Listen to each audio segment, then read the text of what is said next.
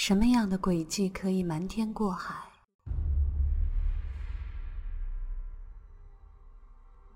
什么样的现场会让你毛骨悚然？什么样的情节会让你坐立难安？什么样的故事会让你意犹未尽？嘘，听 Catherine，听推理悬疑。Hello，Hello，这里是 Catherine，这里是推理悬疑。你有没有非常期待本期的故事呢？是因为 Ellery Queen 还是因为 Catherine 呢？嗯，这期我们讲述的依旧来自于希腊棺材之谜。你记住我们的 QQ 群了吗？三七三七九三七九，以及 Catherine 的新浪博客布达佩斯洛伊。好啦，我们开始今天的这本希腊棺材之谜。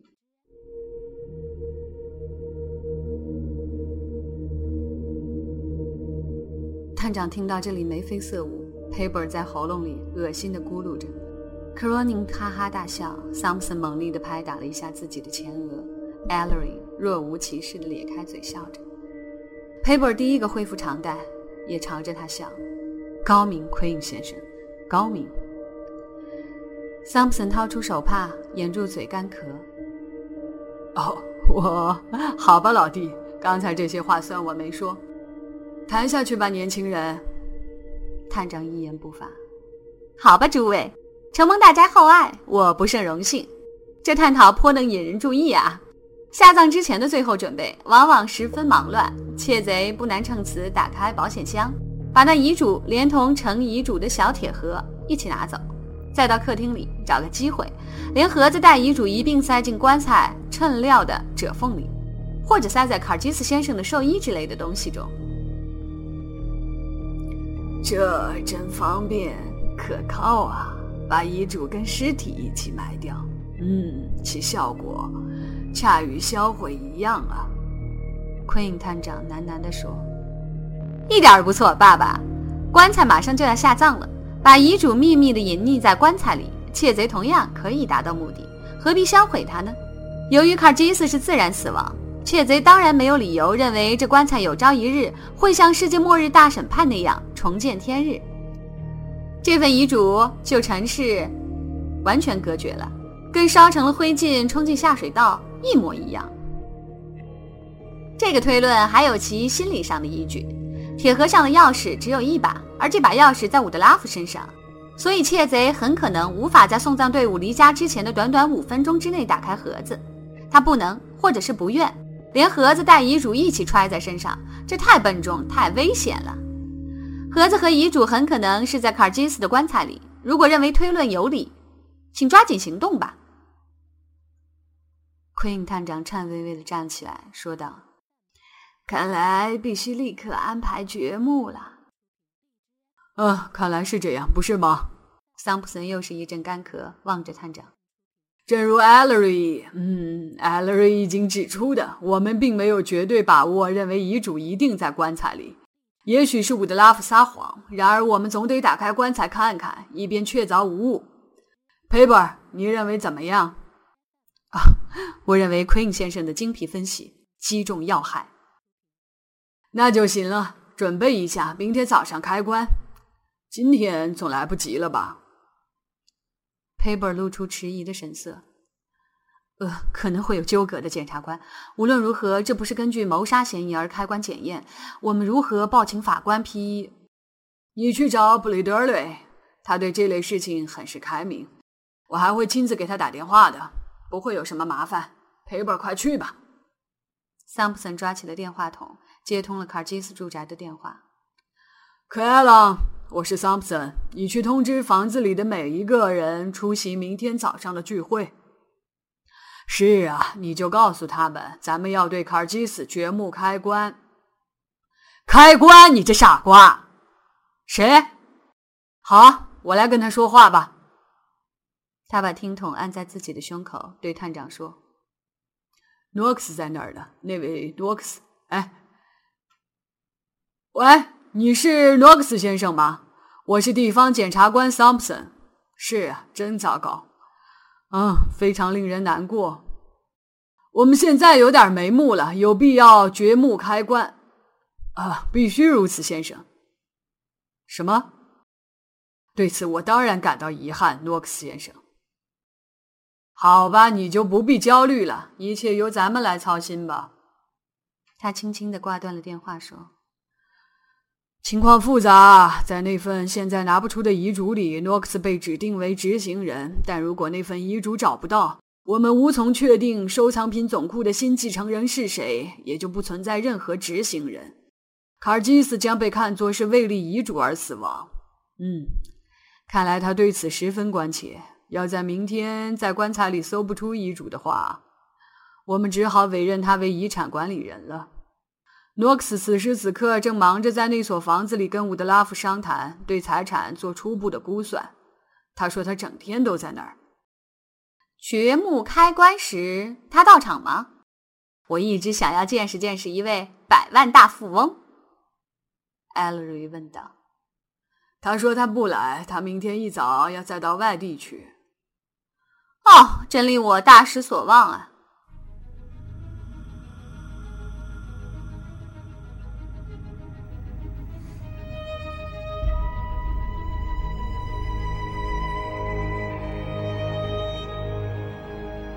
第六章，掘墓开棺。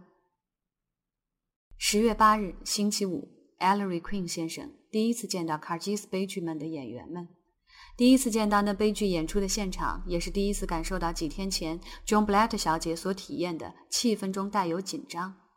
他对此最感兴趣。星期五上午，大家全都集合在卡尔基斯家的客厅里，鸦雀无声，提心吊胆。当众人还在等待副检察官 Paver 光临的时候，Ellery 与一位身材高高、脸色红红、皮肤白白、模样惹人喜爱的年轻英国女郎搭讪上了。我猜想你就是 Blatt 小姐吧？啊，先生，我倒无此荣幸，知道尊姓大名呢。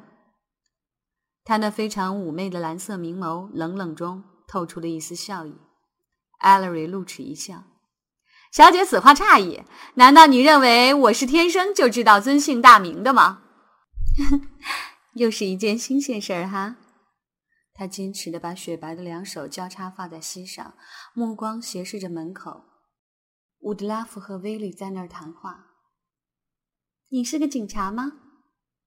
一个地地道道的侦探。我叫 Ellery Queen，是大名鼎鼎的 Queen 探长的嫡子。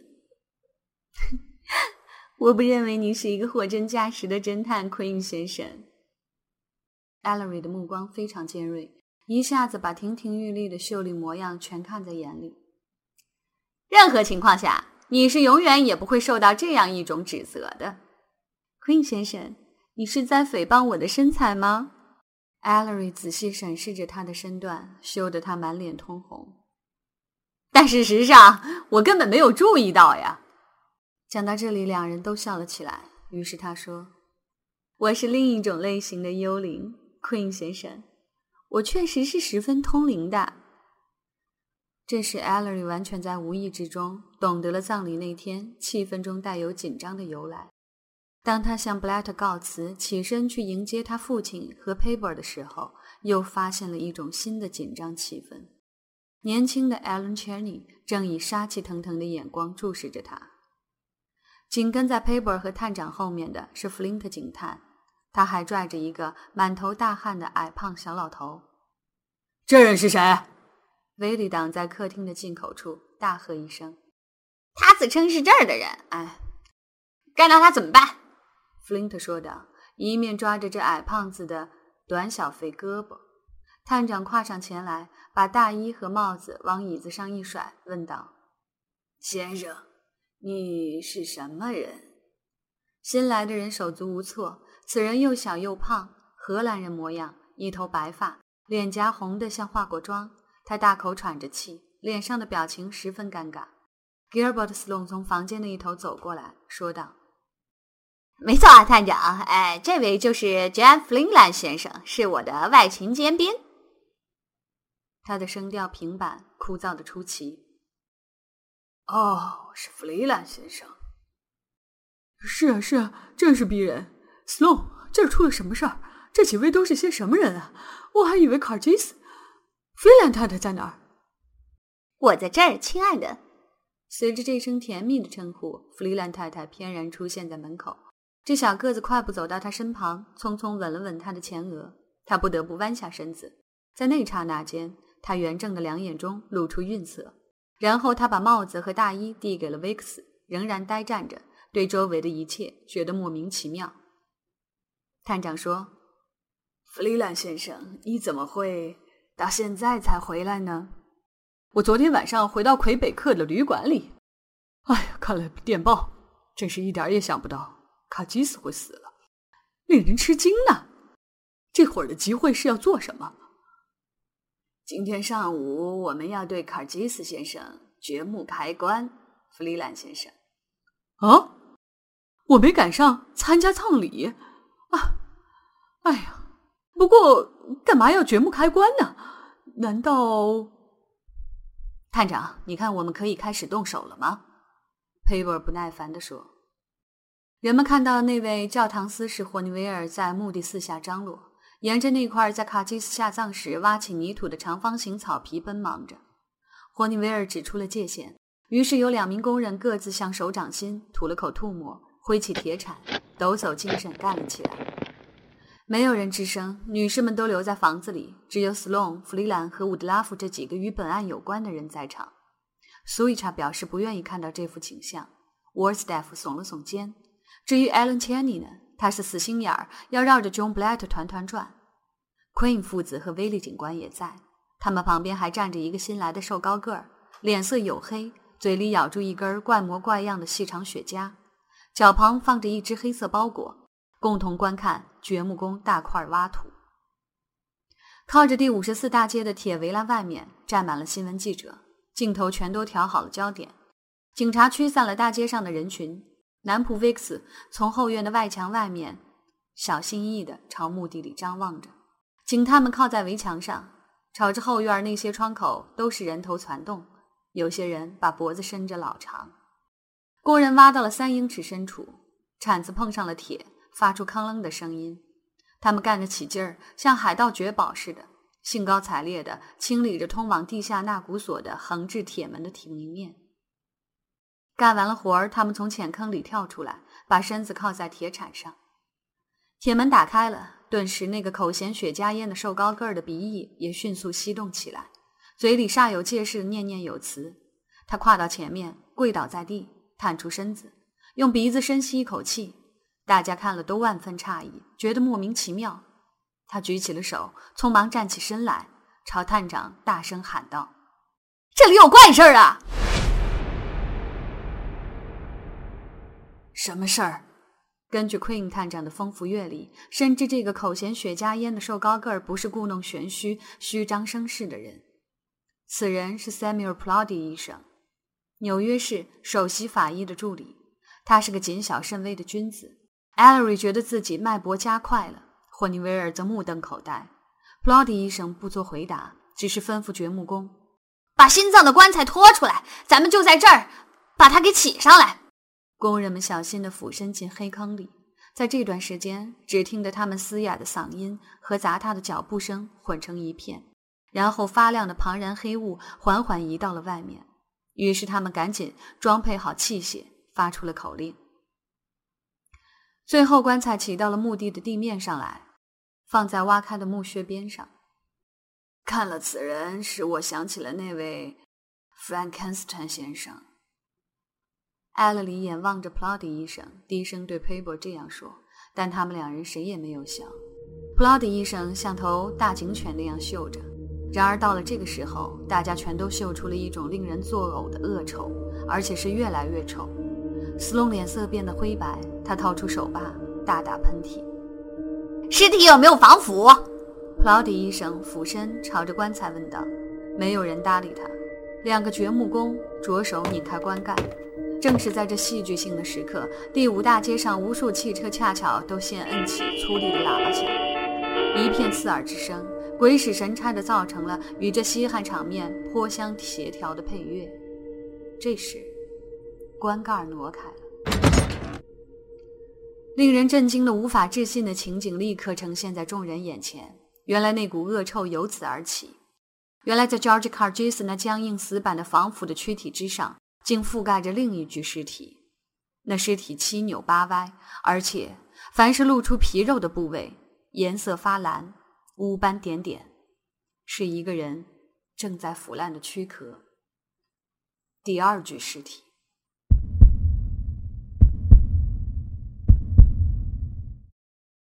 往往是在这样一种时刻，生命变成了丑陋的东西。一日无常，万事休。只有时间不生不灭，不增不减。在场者魂飞魄散，一个个呆若木鸡，动弹不得，圆睁着眼睛，吓得不敢出声。后来，斯隆干呕了一声，双膝颤抖，站立不稳，就像孩子似的，一把抓住了伍德拉夫厚实的肩膀。伍德拉夫和 Jane 弗里兰都是连大气也不出，他们只是愣愣的。望着卡基斯棺材里这个发臭的不速之客，普劳迪医生与 Queen 探长茫然的面面相觑。接着，这老头子闷叫了一声，跳向前去，用手帕捂住鼻子，激动地向棺材里张望。普劳迪医生紧握双拳，开始忙碌起来。艾莉莉仰起了头，朝天望着。谋杀，勒死的。普劳迪医生简短查验后下此结论。他在威利警官的协助下，把这具尸体翻了个身。原来，在发现尸体的时候，被害人脸朝下，脑袋靠在了卡尔基斯僵硬的肩膀上。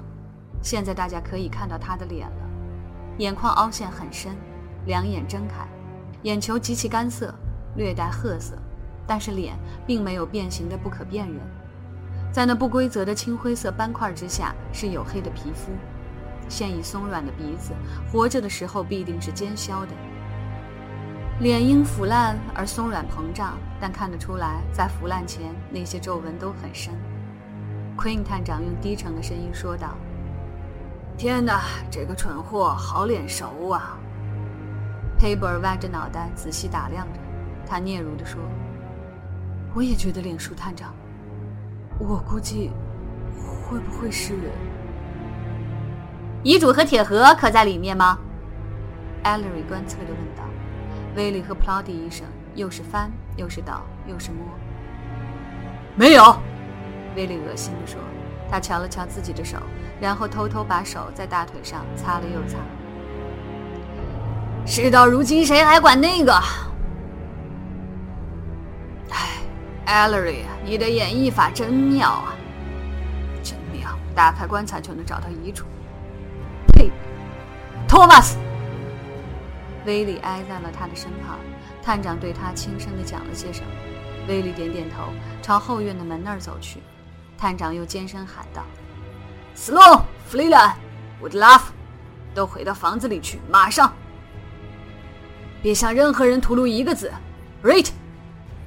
一个魁梧的警探从围墙边上走了过来，去把那些新闻记者打发走。我们现在不要他们来探头探脑，快去！瑞特朝在墓地里的第五十四大街的门口纵跃而去。一教堂私事，我叫不出你的名字。你们这些人把那个棺材盖上，把这个倒霉的，把这东西弄到房子里去。来吧，医生，可有活干了。第七章，证据。碰上这类事情该怎么办？Queen 探长比纽约警察局里的任何头头都懂得多。五分钟之内就对这所房子再次戒了严。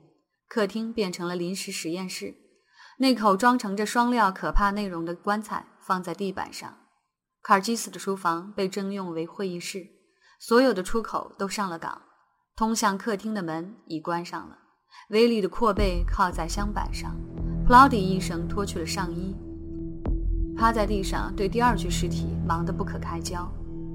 在书房里，地方副检察官佩博尔正在拨电话。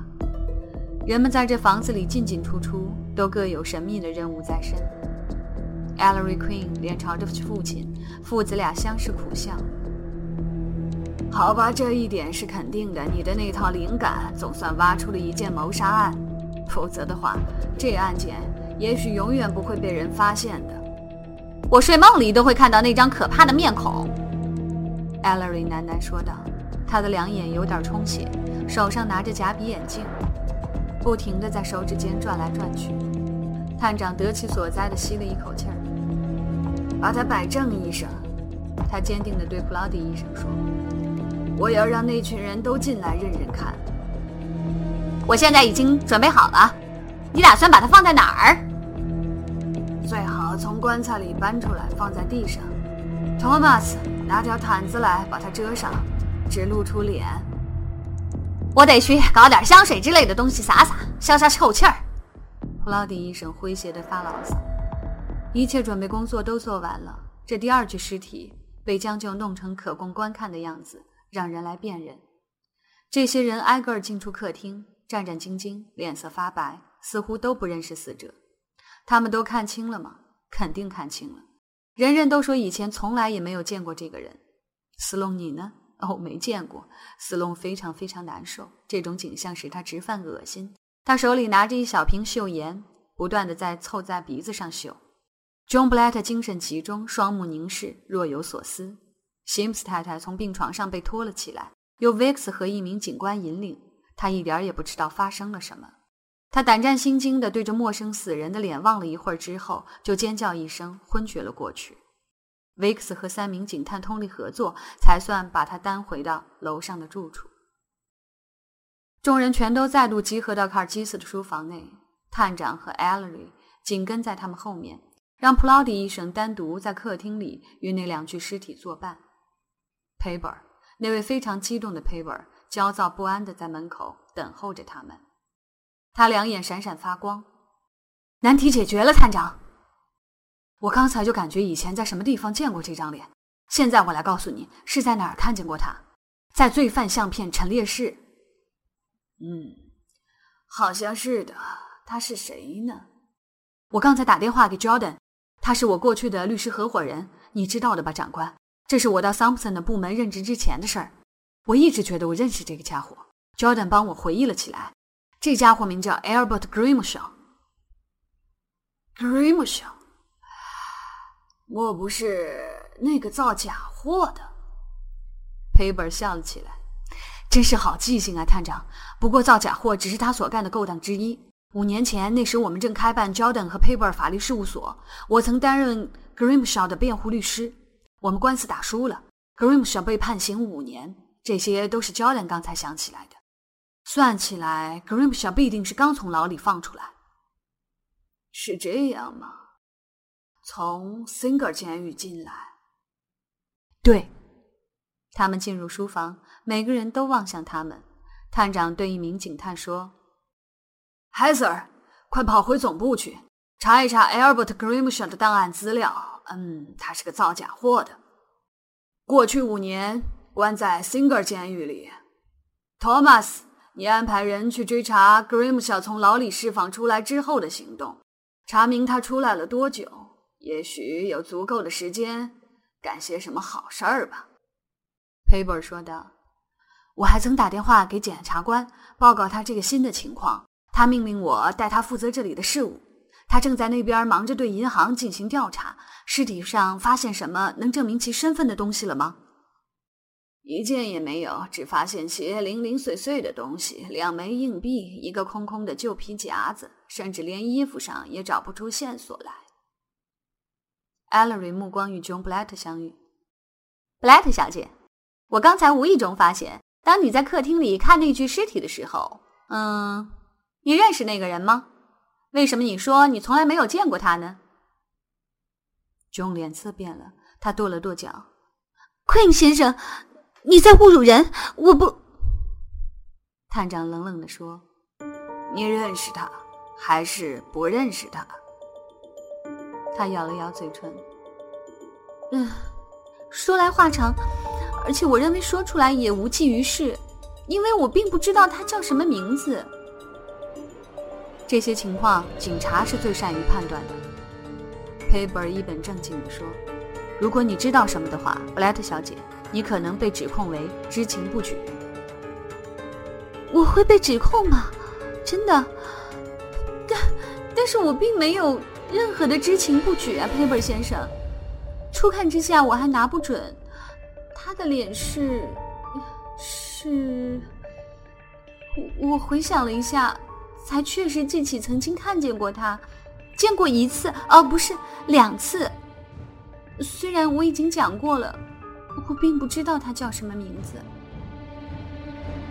你在哪儿见过他？探长说话直截了当，对于她是个漂亮少女这一事实，似乎根本无动于衷。就在这所房子里，探长。啊？什么时候？我正要讲到呢，先生。他从从容容的停顿了一下，于是又恢复了那种自信的态度。他对 Ellery 友好的报以一笑，他带着鼓励的神情朝他点点头。我第一次看见他，是在一个礼拜之前的星期四晚上，九月三十号吗？嗯，正是。这个人大概九点钟来到门口。我已经讲过两遍了，我我不知道。他姓 Grimshaw，名字叫做 Albert Grimshaw。讲下去吧，布莱特小姐。一个女佣开门让他进来，我恰在这时偶然走过那个前厅。哪个女佣？我没有看见这房子里有什么女佣啊！啊！可是后来，看我多糊涂呀！你当然不可能知道了。你且听我说，这房子里原来雇着两个女佣，但这两个全都是愚昧迷信的妇女。在卡尔基斯先生去世那天，两个人都坚持要走，我们无法留住他们。他们把这儿称为一所死亡的房子。Vix 是这样吗？男仆点点头，没开口。往下讲吧，布莱特小姐。后来怎样？你还看见了些什么呢？啊，没看见多少，探长。我只看到女佣走进卡尔基斯先生的书房，把这个名叫 Grimshaw 的人引了进去，然后退了出来。那天晚上，我看到的就是这些。你没看见这个人离去吗？佩伯插口问道：“没看见佩伯先生。”布莱特小姐，你第二次看见他是在什么时候呢？探长问道。他目光暗暗地环视了一下众人，大家全都伸长了脖子，聚精会神地听着。我第二次看见他是第二天的晚上，也就是一个礼拜之前的星期五晚上。顺便问一下，布莱特小姐。你是卡尔吉斯先生的秘书吧？Allery 用一种奇特的语调打断他。嗯，你说的对，King 先生。而卡吉斯是个无能自理的瞎子吗？他微微撅嘴，以示否定。瞎是瞎，但是他并非不能自理。怎么了？那么卡尔吉斯在星期四。有没有对你谈起过关于这个客人的事儿呢？关于晚上要来的这个人，他有没有关照你替他安排呢？啊，原来是这样。没有，他没有这样做。关于星期四晚上要接见客人，他一个字儿也没有对我讲过，完全出乎我的意料。事实上，也许还完全出乎卡尔基斯先生的意料呢。嗯，就听我往下说吧。你们这号人真会打岔呀。星期五情况就不同了。星期五，那是十月一号。Queen 探长，晚餐之后，卡尔基斯先生把我叫到书房去，给了我一些非常细致的指示。确实是一些非常细致的指示，探长。于是，等一等，等一等，布莱特小姐，跟我们讲话可别拖泥带水的。你这要是在证人席上的话呢？你显然是个不合格的证人呢，布莱特小姐。佩伯颇为不满地说。真的吗？好极了！我要做个模范证人。这个姿势正确了吧，佩伯先生？卡金斯先生对我说，那天晚上他要接待两位客人，很晚的时候。其中一个他说到这儿来是隐匿身份的，换句话说，卡金斯先生讲，此人强烈要求不暴露自己的身份，所以要我负责不让任何人看见这个人。